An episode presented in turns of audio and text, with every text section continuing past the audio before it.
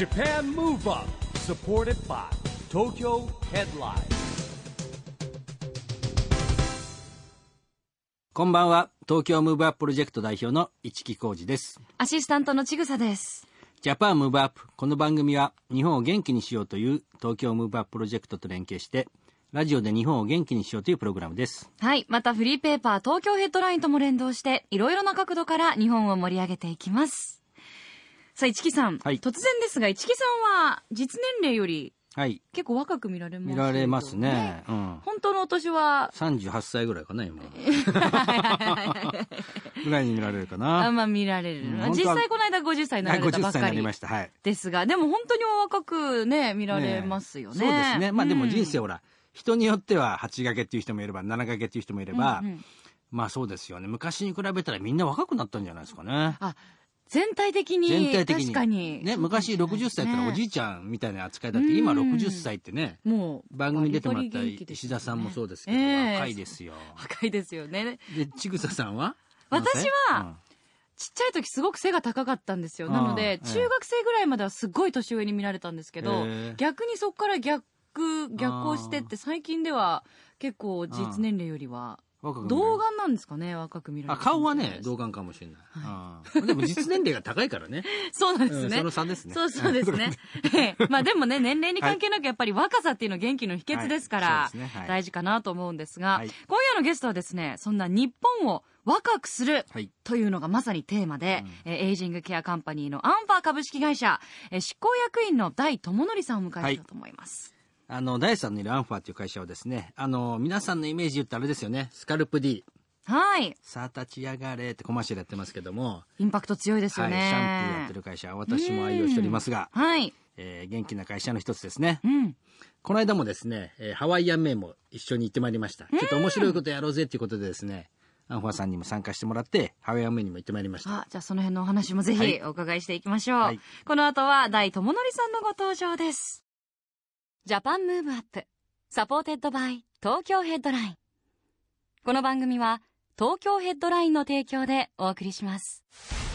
Japan Move Up それでは今夜のゲスト、アンファー株式会社執行役員の大友則さんです。ようこそいらっしゃいました。こんばんは。よろしくお願いします。よろしくお願いいたします。あの第3のいるアンファーという会社はですね面白いこと結構やってるんですよね、うん。あのスカルプ D っていう商品がですね一番、はいまああの有名なんですけれども、まあ、最近まつげ美容液でね、えー渡辺直美さんが知ってます？あれまつ育計画とかって言って使ってます。100万本でしたっけあれ？そうですね。は100い。万本達成とかあれねすごいんですよね。ねえねえ本当だからいつどうやったらそういう面白い発想って出てくるんですか？まあ面白い発想と言いますかね。うんえっ、と、まあでもありがたいことにやっぱり周りの皆さんのいろいろご協力と、あとは多分私たちまだ、えー、と CM をやらせていただいてから、まあ5年が過ぎたところで6年目に入るんですけど、ええ。まあ知名度もそんなにね、昔からあるわけではないので、うん。どちらかというと多分目線がお客様の目線に近いのかなと。ですから、業界のセオリーも全然わかりませんし、もしかしたら普段これはもうこういうのが当たり前っていうところが我々にしてみたらなぜなぜということがあってで、まあ、その分素人素人に近いっていう言い方がいいのか分かりませんけど分だけこんなことがでできたらどうだろうとかこんなことをやってみたら面白いなっていうのが、まあ、より周りの皆さんのご協力で形になってるっていうことだと思うんですよね。でもこう自由なやっぱり発想ができる会社ってことですよね。そういう意味では。そうですね、若手にもチャンスがありますしありがたいことに、まあ、そういうみんなが意見をいつでも好きな時に、まあ、提案し合える環境にはあると思います。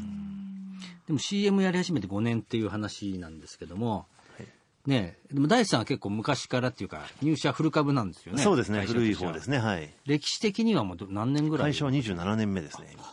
27年ですよ、はあ。じゃあ結構やっぱりこのいろんな試行錯誤があってね今があるわけですよね。そうですねはい。な一番苦労されたことって何ですか？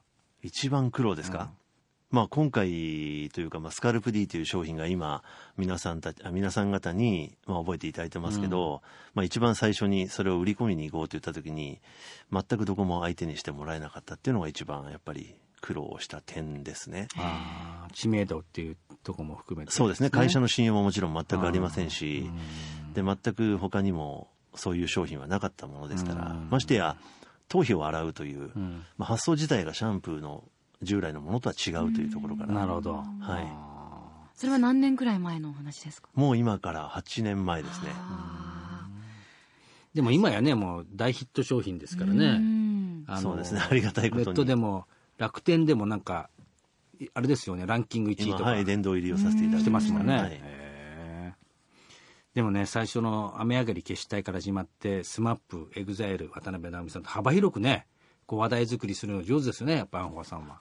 まあ、まあ上手と言っていただけると、まあ本当ありがたい限りなんですけど、えでもたまたま本当にやっぱり皆さん周りの方々が本当に快く引き受けていただいて、うん。それこそ一番最初に吉本さんなんかにしてみれば、まだうちが何もねわからない段階から本当にご一緒させていただいて、まあ、やらせていただいているので本当にそういう分では感謝しています。ええ大さんもね、結構有名な人なんですよ、業界の中でも。うんあの、もうね、放送終わっちゃいましたけどね、はいあの、日本テレビでやってた、えー芸人報道ってあるじゃないですか。見てましたよプレゼンツ。たまに出てたりしてえましたね。本当ですか？いやいやいやいやたまに。まあたまに突然呼ばれるんですかあ見逃しましたそうですね、わりかし、あのまあ、収録ごとに、まあ、立ち会いで行くんですけど、でも本当に一視聴視聴者として自分見てましたが、結構当日に、ちょっとこういうのがあるんで、出てもらえませんかって言ういただいて、だから結構こっちもドキドキという。えーまあ、吉本なだけにね、いきなりね、出てくださいみたいなね。無茶ぶりがあるんあえーでも最初に芸人さんを CM に起用されようと思われたきっかけというか、はい。やっぱシャンプーとかだとやっぱこうね2枚目の俳優さんとか、はい。まあね、後に SMAP さんとかも起用されてらっしゃいますけど、一番最初に芸人さんってすごく意外じゃないですか、あのー正直なところは、やっぱり髪の毛の商材、まあ、特にシャンプーってなると、まあ、皆さん普段男性ってあまり自分で買ったりしないんですよね。ーうね。家にあるものを使ったりとか。はいはい。うんでそれを、まあ、自分たちのものとして買おうとした時に、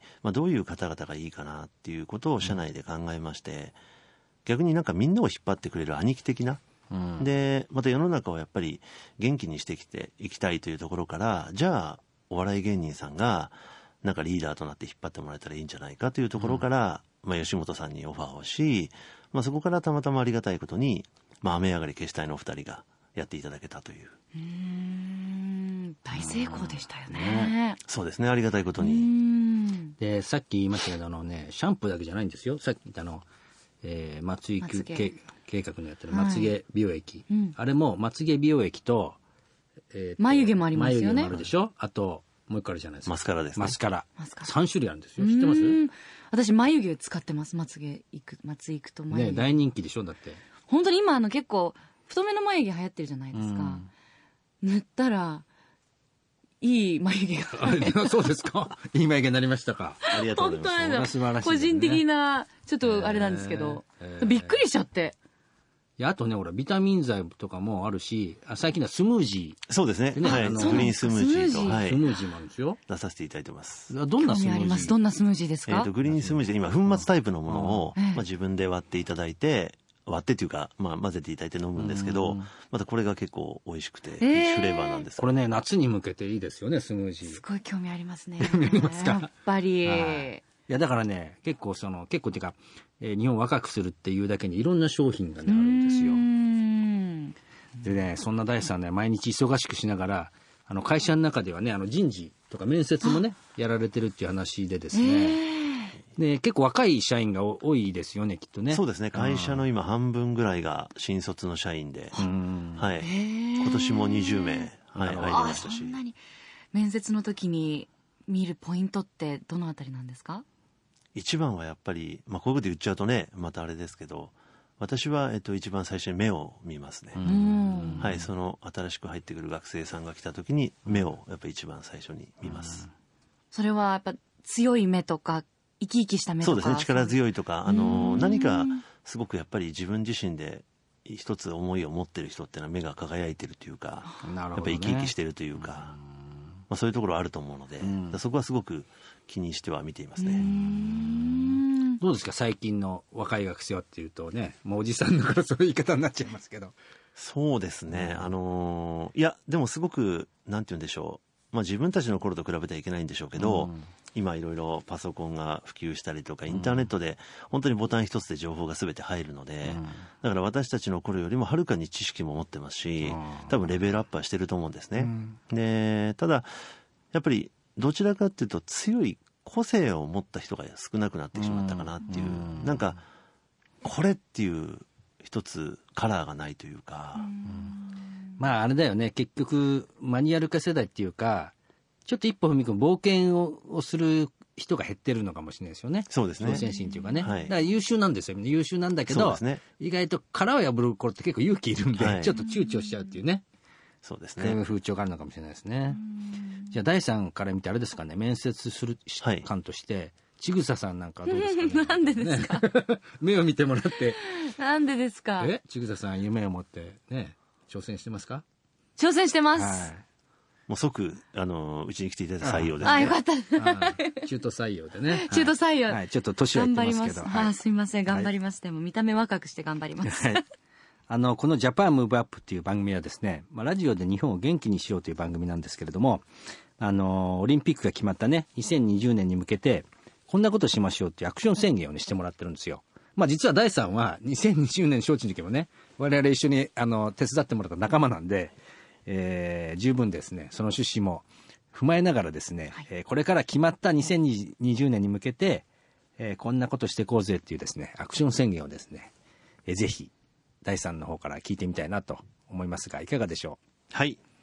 これまた難しい質問ですけど、えっ、と、まあ、私たちは、えっ、と、アンファ株式会社という会社なので、できることっていうと、やっぱり、えっ、と、これから皆さんに喜んでいただける、また、えっと、若々しくいただけいていただけるための、やっぱり商品作りとサービスの提供っていうふうになると思うんですね。うんですから、えっ、と、2020年に向けて、やっぱり世界からいろんな方々が集まってくると思うので、日本のみならず世界に向けて、やっぱり、えっ、と、皆さんに喜んでいただけるような商品の開発と、また提供、それとやっぱりサービスの提供というのを我々は頑張っていければというふうに思っています。はいあのーこの番組によく出てくる水野さんいるじゃないですか。水野正人さんですか？はい。はい。71歳になられたんですけども、アンファーさんがですねやられてますアンチエイジング大賞っていうのがあるんですけども、まあ毎年1回あるんですけども、えー直近のねですねアンチエイジング大賞で水野さんが特別賞でしたっけ？はい、そうですね。はい。取られたんですよ。本当にね、まあ、そういう意味では若々しい人っていうのを選ばれたのが、まあ、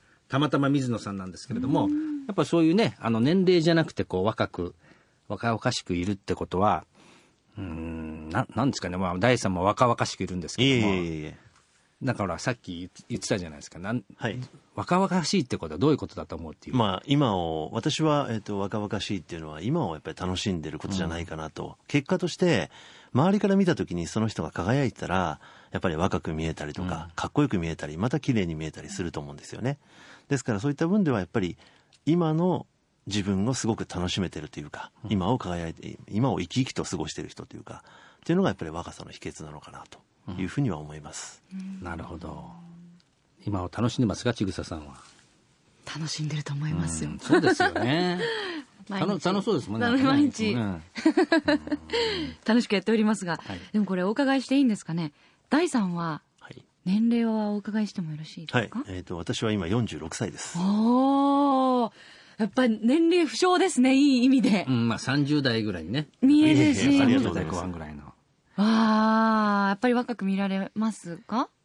そうですね。若く見られることは多いですね。ね、肌ツヤとかあとやっぱりヘアスタイルも若々しくてかっこいいそうですね。ねいえいえなかなかうまくやるの僕もやってんだけど、うん、うん、ね ちぐさにいつもいじられるけど、今日もちょっとヘアスタイルいつもと違うなと思ってね。うまくいかないですよ。今日うまくいかなかった。第三みたいにうまくいかない えー、第でも。三はですねそれからあのグルメでもで有名でですね。あ、はい。多分ねあの東京の寿司屋のね寿司屋状況みたいな美味しい寿司屋のこと聞いて彼詳しいですよ、えいやいや、そんなことないですよ、本当に。あのーたまたま、私、あの、結構周りの人に、あの、仕事でもそうなんですけど、プライベートでも、何かこういうのが、えっ、と、好きだとか、何かこういうのが探してるときは、こういうの知りませんか？っていうところがあって、で、たまたま、お寿司が好きなもんですから、寿司が好きだっていうことを周りに言ってたら、まあ、いろんな方がどういうわけだか、あの、誘っていただいて、この寿司あるけど行ったことあるとか、って言って、なんか、いろいろとはい、行かせていただいてます。そうそれぞれがおすすめする寿司屋の情報が入ってくるで実際行くわけですよ、はい。で美味しいものを食べる、うん。だから若くなるみたいな。でもやっぱり食べるものにも気を使ってらっしゃるんですか？肌ツヤもねすごく良くてらっしゃいますよね。結構そうですね。結構そうそうですね。そんな気にしてるわけではないんですけど、いやでも今をこうなんて言うんでしょう。さっき大さんが言って充実して生きてるっていうことがですねやっぱ肌ツヤに出てくるんじゃないですかね、うん。でもねおお伺いしてるとお仕事もすごくお忙しくて出して、なん寝ないんですよあんまり。睡眠時間多分34時間とかえー、やっぱりそうなりますか。そうですね。はい。寝るのがもったいないというか、いやえーすごいでしょ、はい。寝たいでしょ普通疲れたら。寝たいです。3、4時間でもこんなにバイタリティ溢れる日々を過ごせるんですか？そうですね。もうでもだいぶ、もう慣れましたね。こういう感じ慣れましたっていうのは変ですけど、別に自分で好きでやってるものですから、お休みの日とかは何かされてるんですか？ゆっくり。いろいろ、えっと、ゆっくりする時ももちろんありますけど、でも、比較的やっぱり外へ出て、いろんな人と会ったりとか、いろんなものに触れたりってことはするようにはしています。第三のお考えになる若さの秘訣ってズバリ何でしょうか？私の若さの秘訣ですか。えっ、と、多分ですね、えっ、と、いろんな人とたくさん出会うことかなというふうには自分で思いますね。やっぱりいろんな人と出会うことで、自分の知らないやっぱりものがたくさん得られたり、また自分の知らない世界のことが少し見えたりとかして、やっぱり本当にそういう部分では周りの人との出会いっていう中から今のやっぱり自分がいると思いますし、また逆にいろんな人との出会いで、それこそ市木社長もそうですし、やっぱりいろんな、なんて言うんでしょう、ことが経験できてきたので、そう考えるとさっき寝ないっていう話がありましたが、もったいなくて寝れないというか、だから次にどんな人と会えるだろうっていうワクワク感は、すごくいつも楽しみにしてますね。すごいですね。パワフルですよ。そうですよはい。ね。市木さん出会われた頃覚えてらっしゃいますか覚えてますよ覚えてますよ。一番最初はね石田純一さんの結婚式のあの二次会、二次会ですね。うん。これがまた大変ひどくてですね。え？あのーその時は普通にご挨拶をさせていただいて、で、すぐその後、市木社長から、まあ、会社の案内なり、この間はまあ、ありがとうございましたみたいなご丁寧な手紙をいただいたんですね。ところが、その後ちょっとお会いする機会は全然なくて、で、その後、えっ、と、半年ぐらい経ってからですかね、えっ、と、私が Amazon でたまたま興味深い本を見つけたんです。超人脈術っておいう。ーで、その本を、僕の本だ市木さんの著書ですね。はい。はい。で、その本を読んでたら、えですごく面白いし、ああ、自分にとってプラスになることがたくさんあったので、あ、これはどなたが書いてるんだろうと思って見たら、一木社長の名前がありまして、あれ？この方会ったことある気がすると。って言ってすぐ紹介してくれた方に連絡を取って、はい確認をしたら間違いないと。で、お会いしたいんですって言って、アポイントを取っていただいたんです。ー。わあ、すごで。その頃全然ね一木社長がそんなお忙しい方と知らなかったので、普通に多分そういう感じでお願いしたんですけどまたそれが取っていただいてお約束の日になったわけですそしたら当日に私がドタキャンをしてしまって、まあ、ご迷惑かけたんですね。で多分普通だったらそこで終わってるんでしょうけど、まあ、たまたま本当にありがたいことにじゃあ次回もう一回セッティングしていいよと。言ってセッティングをしていただいてで2回目は私が遅刻という。もうとんでもない、はい大、ご迷惑をかけてたんですけど。まあでもねなんかなんていうんですかね。別に僕もあの第三の若さの秘訣じゃないけどいろんな人が会おうっていう人になるべく会うようにしてるんですよ。本当に会うようにしてるしまあ多分その間に入ってる人もな仲がいい人だったしね、えーなんか会おうって言ってるのに会わないのも嫌じゃないですか。だから会って話したいなということで、えー会うことになってですね、まああのその日に遅刻みたいなのよくあるじゃん僕らの業界っていうか世界ってほら、ねちょっと出る前にトラブルとか、そうですよね。うん。いやいやもそうすると大体ねお待たせするっていうのはちょっと。大体タクシーとかになってちょっと車が混んでてて車が混んでるせいにしたりするんだけども あるじゃないですか。で、はい。まあ、あの3人だったんで2人先に来てたんでまあ遅れてきてもね、まあ、逆にその時ほらそのじっくり話すの初めてだから初対面じゃないですけどそね。その先に来てた人とそれでもともとどういう話だったっけみたいなほらそういう積もる話もあるじゃないですか、してたんでね、まあ、全く違和感もなく、はい、うん迎えまして今に至ってまあいろいろね。いや本当に今はもうお世話になってます。うちの顧問もしていただいてますし。やっぱご縁があったんでしょうね。何かこう、はい。会いたいな、うまくいかないな、でも、うん。会いたいなっていう気持ちがきっとお互いに終わりだったんでしょうね。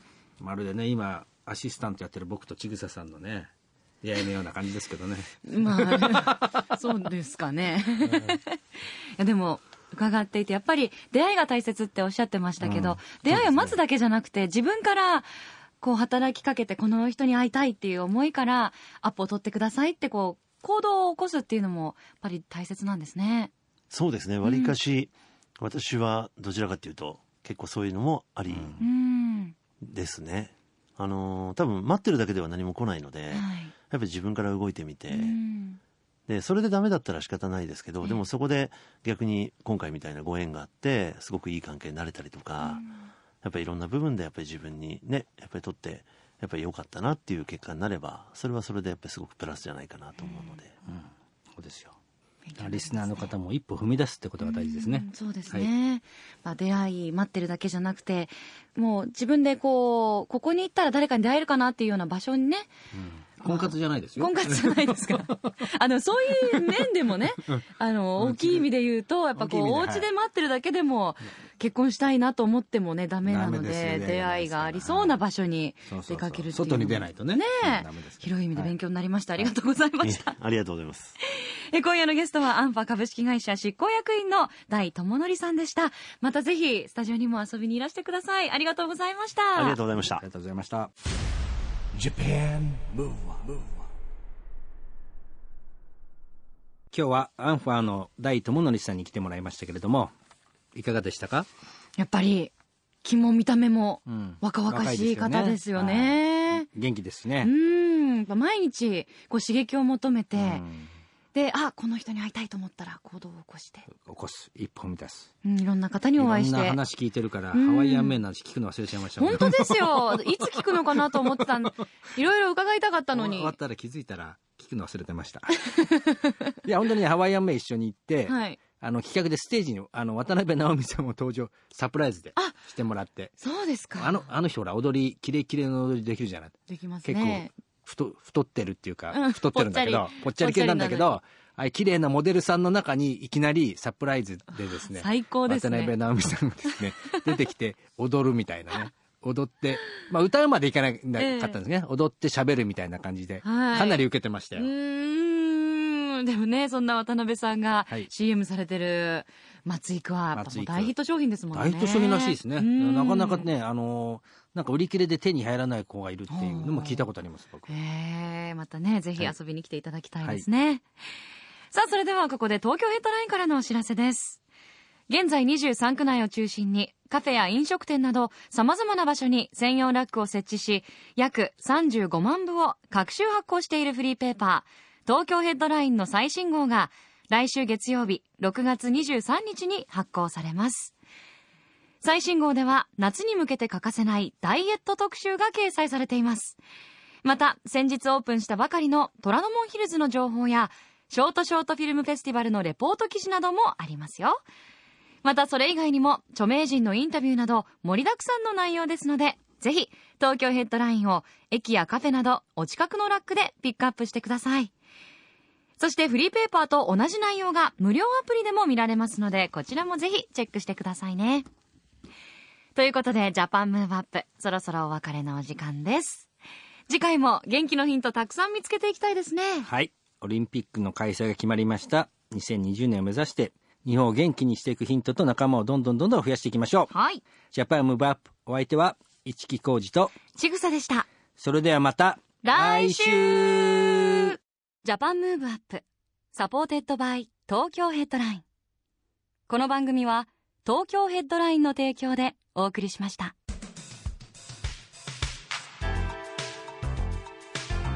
Japan Move Up